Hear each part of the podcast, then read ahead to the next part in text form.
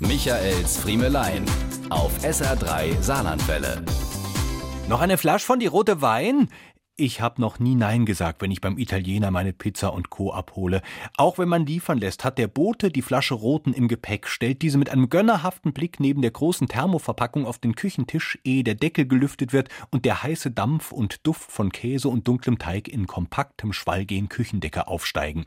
Es ist dieser billige Rote, der sich dann irgendwann im Keller stapelt. Immer denkt man, ach komm, zum Koche kannst du ihn ja mal verwenden, aber eigentlich wünscht man sich, man hätte ihn erst gar nicht geschenkt bekommen und stattdessen die Pizza Pizza für 50 Cent billiger gekriegt. Hätten alle was davon. Aber man traut sich auch nichts zu sagen oder gar abzulehnen. Ja, dem Pizzaboten gegenüber nicht, weil man die nette Gesten natürlich nicht rüde und unhöflich ablehnen möchte. Wie würde das auch wirken? Holte sie Dorflasch grad wieder mit, denn er trinkt hier eh keiner und Ihnen gegenüber eigentlich auch nicht. Ich merke gerade, wie unwohl ich mich eben in diesem Moment hier fühle, wo ich hier mit Ihnen drüber spreche, weil Sie vielleicht denken könnten, was ist der Friemel doch für ein abgehobener Schnösel? Der Herr trinkt wohl keinen Wein unter 10 Euro die Flasche.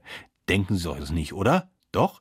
Vielleicht kann ich es ja dann wieder dadurch ausgleichen, dass ich im Gegensatz zu Ihnen und sicher allen anderen Bestellern der Einzige bin, der die 17 Päckchen in Alufolie eingewickeltes knatschiges Weißbrot nicht wegschmeißt, sondern tatsächlich verwendet. Das trockne ich nämlich und mache alle drei Monate eine große Portion Semmelbrösel draus. Das kann ich wirklich aus voller Überzeugung empfehlen. Diese und mehr von Michaels Friemelein gibt's auch als SR3 Podcast.